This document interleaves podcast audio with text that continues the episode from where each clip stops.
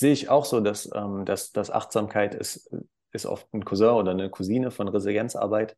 Ähm, die, die Fähigkeit zu, äh, zu, zu sehen oder zu verstehen, was gerade los ist.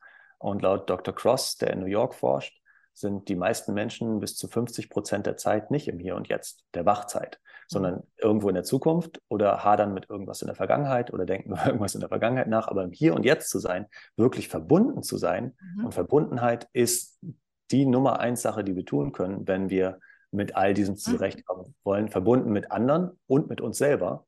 Und das ist so paradox, weil wir gehen online, aber wir sind nicht verbunden. Krass. Wir sind mit etwas verbunden. Ja. Aber äh, sobald wir in einem bestimmten Denksystem sind, Daniel Kahnemann nennt das System 2 oder das langsame System, können sich Menschen nicht mehr verbinden miteinander. Ich kann, wenn ich eine schwierige Aufgabe durchdenke oder 73 mal 12 rechne, habe ich echt Schwierigkeiten, dich auch noch anzugucken.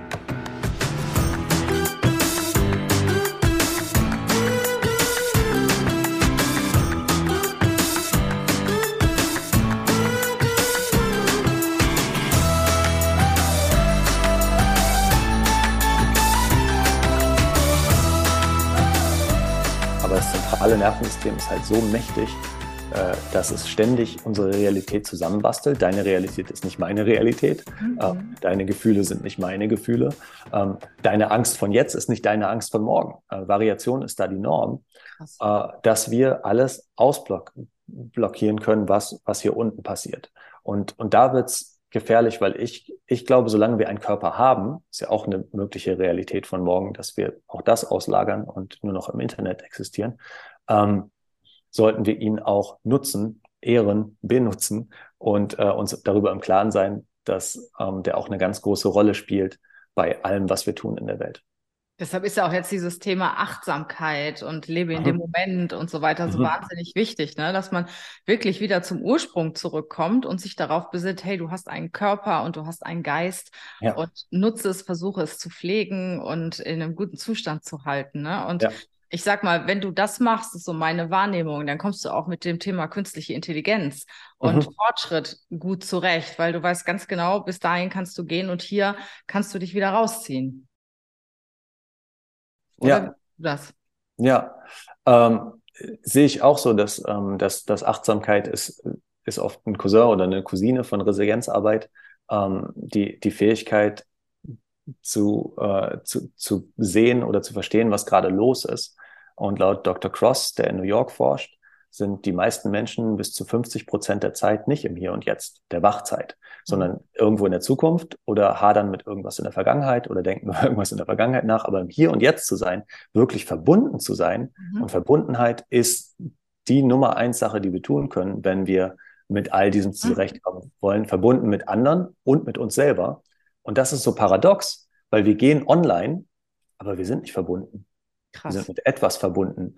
Aber ja. äh, sobald wir in einem bestimmten Denksystem sind, Daniel Kahnemann nennt das System 2 oder das langsame System, können sich Menschen nicht mehr verbinden miteinander. Ich kann, wenn ich eine schwierige Aufgabe durchdenke oder 73 mal 12 rechne, habe ich echt Schwierigkeiten, dich auch noch anzugucken in der, in, in der gleichen Zeit. Und das macht geistige Überforderung mit uns. Die kickt unser Gehirn in einen anderen Denkmodus und dann fällt Verbundenheit schwer. Wenn wir da aber immer sind, in äh, Leute, die die äh, posttraumatischen Stress erleben, sind oft in einer Art Rumination, also einer einer Gedankenschleife, die negativ ist und kommen da nicht mehr raus, dann werden wir krank. Und wir werden so krank, dass es uns dann wahnsinnig schlecht geht. In allen Krankenkassen in Deutschland ist, ähm, ist geistige, sind geistige Schwierigkeiten, geistige Herausforderungen, geistige Probleme und Krankheiten, die, die der Nummer eins Grund, warum die Leute nicht mehr zur Arbeit kommen. Es hat alle anderen Krankheiten überholt in den letzten zehn Jahren, hat sich das mehr als verdoppelt. Und deswegen ist es so wichtig, darüber zu sprechen wenn es den Leuten nicht gut geht, wenn die nicht verbunden sind mit sich, mit dem Team, mit der Chefin, dann, äh, dann verlieren wir uns selber, werden krank, geistig, ungesund ähm, und bleiben weg, und zwar lange. Und jemand, der mal wegen Burnout nicht mehr bei der Arbeit war, bei dem oder der ist es dreimal so wahrscheinlich, dass es wieder passiert. Oh. Viele, okay. viele Firmen haben noch nicht Systeme geschaffen, diese Leute auch wieder zu integrieren oder als Ressource zu benutzen für andere, damit sie nicht krank werden. Das machen wir in unseren Kursen zum Beispiel. Wir haben dann oft krasse Testimonials von Leuten, die gesagt haben, ich bin irgendwann aufgewacht und habe gemerkt, ich bin nur noch der Anzug, ich existiere nur noch hier und sage mir, ich muss funktionieren, ich muss funktionieren, ich muss funktionieren. Wie kriege ich das denn als Führungskraft mit? Das ist ja extrem wichtig, dass ich als Führungskraft erstmal selber auf mich achte und weiß, wie es mir geht und mhm. äh, auch dafür sorge, dass ich im Hier und Jetzt bin. Mhm. Und ähm, wie kriege ich das denn mit? Was sind denn so Anzeichen bei meinen Mitarbeitern? Mhm. In Zukunft wird das wahrscheinlich auch eine KI machen, die mit, die mit ja, ja. Äh, Herzratenvariabilität und äh, Schweiß auf der Haut etc. verbunden ist und dir ein Warnsignal gibt. Da gibt es heute schon Apps für und, und Gürtel, äh, ja. äh, wo man das messbar machen kann. Aber im, im Mensch-zu-Mensch-Kontakt äh, gibt es die drei Indikatoren, die wir vorhin schon hatten, äh, Vergesslichkeit, Gereiztheit und Schlafmangel. Ähm, oft ist es aber so, dass man äh, im Verhalten etwas mitbekommt und dann eine Entscheidung hat. Ähm, äh, nochmal nachzufragen, nochmal Raum zu geben. Weil viele Menschen, die das für sich wahrnehmen und eine Sache, die mir oft gesagt wurde, ich hatte bestimmte Hobbys, wie Klavier spielen, Reiten gehen, spazieren gehen und ich habe es einfach nicht mehr gemacht. Mhm. Ähm, und viele Menschen fangen auch an, Feuer mit Feuer zu bekämpfen. Äh, wie ich hänge acht Stunden vom Computer in meinen Zoom-Meetings und wenn ich dann mal Entspannungszeit habe, mache ich mir einen Film auf Netflix, Netflix an. Also ich ähm, beschalle mich weiter. Ähm, und das ist oft ein Anzeichen, worauf man achten kann. Ich gehe nicht mehr zum Klavier, ich gehe nicht mehr zum Tanzen, ich gehe nicht mehr mit Spazieren, ich gehe nicht mehr zu den Team-Events, ich verbinde mich nicht mehr mit anderen, ich verbinde mich vielleicht auch nicht mehr mit mir selber. Hm, wenn man das als Chefin oder Chef mitbekommt, äh, dann ein eins zu eins Gespräch zu suchen und Raum zu geben ähm, und zu erforschen, was los ist und einen Weg zurückzufinden zu einer Art Verbindung, ist dann sau wichtig und stark. Das heißt, ich führe Gespräche mit äh, meinen Mitarbeitenden und versuche erstmal herauszufinden, was ist eigentlich los. Ne? Gibt es mhm. da eine gewisse Tendenz äh, zu Burnout oder zur Überforderung und versuche auch, auch das Vertrauen zu gewinnen und mit dem Mitarbeiter dann zusammen ähm, ja. Lösungen zu finden. Ja. Auch wie geht man dann auch im Unternehmen miteinander um? Ne? Ja, und das Interessante ist, viele Führungskräfte denken, dann ist die Arbeitslast. Hm. Das ist es oft gar nicht. Also es ist gar nicht, wie viel man arbeitet, sondern äh, laut Christina Maslach, das ist eine Burnout-Forscherin, die da auch sehr viel äh, zu publiziert hat und ähm, gesprochen hat, ähm, gibt es mindestens sechs Faktoren, die da relevant sind und Arbeitslast ist nur eine. Mhm. Mhm. Andere, andere Sache ist ähm, Gerechtigkeit zum Beispiel im Team habe ich das Gefühl, dass die anderen gleich viel machen wie ich, ähm, gleich viel reinhauen sich ähm, oder oder kriege ich das Gefühl, dass alles irgendwie auf meinen Schultern lastet. Ja. Ähm, und sowas äh, anderes ist, ähm, weiß ich, warum ich das hier tue. Ne? Da wird ja oft gesagt, ähm, äh, äh, Purpose oder Zweck oder Sinn, ja, Sinnhaftigkeit, Sinn, ne? ja, genau. Sinnhaftigkeit in der Arbeit, wenn das verloren geht.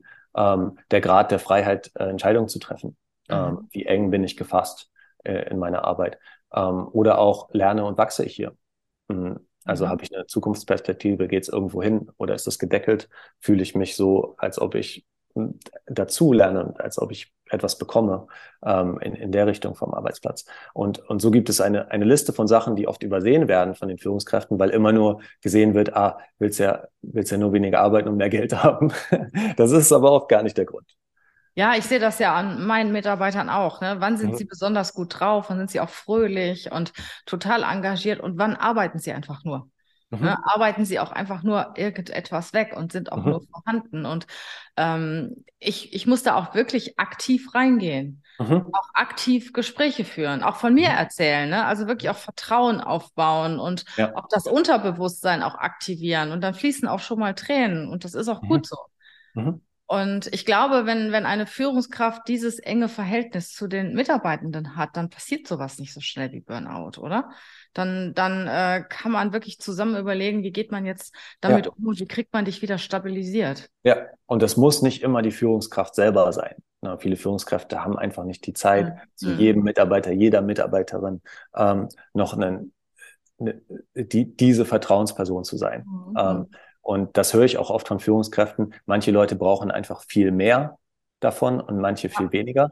Äh, ich höre aber auch von Führungskräften, hm, manchmal ist es dann auch Zeit, das selbst im Team zu suchen. Ähm, Gibt es ja auch oft auf der gleichen Ebene oder ähm, laut einem Herrn Simmel Dreiecke zu bauen äh, in, in den Teams, äh, die sich gegenseitig austauschen über bestimmte Themen. Ähm, aber das Stichwort ist wieder Verbindung. Mhm. Ja, und wenn man das kann, leisten kann als Führungskraft, äh, umso besser. Und das ist natürlich heute, wenn, wenn die Leute, was weiß ich, 50, 60 Prozent remote arbeiten, umso schwieriger, ne? Ja, es ist nicht einfacher, einfach ähm, da, dahin zu kommen. Und der Grund ist, ähm, wir haben nicht den gleichen Referenzrahmen. Also äh, du und ich sind gerade in unterschiedlichen Räumen, in unterschiedlicher Distanz zur Kamera. Wir haben aber nur diesen einen Fokuspunkt und ich erfasse dich nicht ganz als Person. Ich erfasse den Raum nicht. Ich weiß nicht, wie die Sonne sich anfühlt bei, bei ja. dir. Das heißt, wir, wir sind schon mal räumlich getrennt. und, ähm, und dadurch macht unser Kopf schon automatisch was anderes mit der Umgebung. Vielleicht ist mir kalt an den Füßen und vielleicht ist dir ein bisschen zu warmer Oberkörper. Wir fühlen aber nicht das Gleiche. Und je mehr wir eine gemeinsame Basis haben, gerade bei schwierigen Gesprächen, desto, desto leichter ist es, ähm, irgendwo hinzukommen, auch gemeinsam. Mhm. Zusammenzusetzen, sich in die Augen mhm. zu schauen, ne? Körpersprache, mhm. äh, Gesichtsausdruck zu sehen. Es ist aber so, dass die Menschen immer mehr zu Hause arbeiten wollen. Ja das, das ist doch dann ein Widerspruch in sich, oder? Weil, weil sie dann ja auch alleine sind, beziehungsweise dann in ihrem Umfeld. Sie haben die mhm. Führungskraft nicht mehr. Die Führungskraft kann nicht mehr so wirken mhm. auf den Mitarbeitenden. Wie, wie, wie erklärst du dir das? Ja, also es sagen tatsächlich, also bei den Umfragen, die ich hier in Brüssel gesehen habe, neun von zehn, dass sie das bevorzugen, zu Hause ja, zu arbeiten ja, und auch flexible Zeit ja. zu haben. Ja. Ähm, das ist äh, total bevorzugt. Und das liegt ja auch oft daran, ne, viele haben Familie, haben dann plötzlich mehr Zeit mit Familie, mit Partner, auch für sich. Äh, und man hat die gewohnte Umgebung. Mhm. mhm. Das heißt, ich kann meine Umgebung kontrollieren. Ne, ich habe hier meine geile Kaffeemaschine, da kann ich dann immer hingehen und den Kaffee so machen, wie ich ihn möchte. Auf der Arbeit muss ich vielleicht irgendwie einen Knopf drücken und dann ist die Milch nicht richtig oder so. Und dann, ich habe einfach mehr Stress dadurch. Ich hab, kann meine Umgebung besser kontrollieren. Ich habe äh, die Leute näher an mir dran, die ich vielleicht auch näher an mir dran haben will. Hm, das, das kann für viele auch ein, eine Rolle spielen. Ähm, für, für manche ist es auch einfach der Weg zur Arbeit, der total nervig ist und jetzt plötzlich weggefallen ist. Ähm, Gibt es ja auch. Ne, mhm. Auch wieder hier in Brüssel fährt man mal ewig lange, bis man irgendwie in der Stadt ist und äh, dann wieder raus. Und ähm, das, was aber wegfällt, das haben auch viele gesagt, ist, ich fühle mich gar nicht mehr so richtig als Teil eines Teams. Ja. Aber gleichzeitig fühle ich mich total gut, hier alleine zu sitzen und mein Ding zu machen. Ähm, und da die Balance zu finden, da sind wir auf dem Arbeitsmarkt nicht nur bei der Diskussion, wo arbeiten wir, sondern auch wann arbeiten wir und wie fühlen wir uns dabei. Und, äh, und dahin zu kommen, ähm, dass man sich als Teil eines Teams fühlt, ähm, da, da haben wir noch nicht so richtig gute Lösungen auf dem Markt. Hm, genau aus dem Grund, äh, was du gerade gesagt hast, ich, ich fühle mich ja nicht gleich wie du jetzt in diesem Moment, weil mhm. wir nicht im gleichen Raum sind. Mhm. Ähm, da werden Sachen entwickelt, wie, wie Westen, äh, die einen miteinander verbinden. Ähm, aber das, das wird noch lange Zeit dauern, bis, bis diese Erfahrung ähnlich ist, wie im gleichen Raum zu sein. Ja, und dieser sogenannte Social Kit fehlt ja, ne? Mhm. Also, also dieses Unterschwellige, ne? Halt, dass man was mitbekommt und dass auch gewisse Gefühle äh, ganz anders übermittelt werden, wenn, wenn mehrere Leute im Raum sitzen. Dieses, dieses, ja, diese, dieser soziale Zusammenhalt, der einfach vorhanden ist, wenn mehrere Leute zusammen sind, ne? Und ja. äh, das auch ja. das Nicht-Gesprochene spielt ja auch eine große Rolle in einem Unternehmen. Auch die Absolut. Bindung zum ja. Unternehmen. Ne? Das ist alles mhm. so eine Geschichte. Und ich merke, dass das immer mehr Arbeitgeber, immer mehr Führungskräfte die Menschen in die Firmen zurückhaben wollen. Es gibt ja jetzt schon äh, Berufe, die sich damit beschäftigen oder Leute, die sich damit beschäftigen, die Mitarbeiter wieder zurückzuholen. Mhm. Und äh, ja. ja, und gerade in Umgebungen, wo eins plus eins immer mehr als zwei war, ne, ja. ähm, äh, macht das ja total Sinn äh, in Arbeitsumgebungen, weil das wegfällt. Und es ist ein Unterschied, ob ich mich stumm schalte oder stumm bin. Und, ja, ja. Äh, und, und, das wieder in den Raum zu holen, diesen Drive, es gibt ja auch Gruppenflow, mhm. Ähm, mhm. Das, das wünschen sich natürlich viele Unternehmer. Mhm. Die Absolut. Wahrheit ist aber, das hatten gar nicht so viele Unternehmen. Bei vielen war eins plus eins gleich zwei oder vielleicht sogar weniger als zwei. Und die wurden zum Teil sogar mehr produktiv, jedenfalls für eine Zeit. Aber was dann passiert ist, mehr Leute gehen. Ja. Das ja. stimmt, das stimmt ja. total. Ja, ja, absolut. Wenn wir werden das Thema auch noch vertiefen. Ich fand auch das, was du eben gesagt hast, sehr interessant. Ähm, was brauchen die Menschen überhaupt, um ausgeglichen zu sein, um stabil zu sein? Was brauchen sie von der Führungskraft, vom Arbeitgeber? Dieses Thema würde ich gerne in der nächsten Show mit dir besprechen. Ähm, noch eine ja, Show. Es gibt noch eine Show, genau.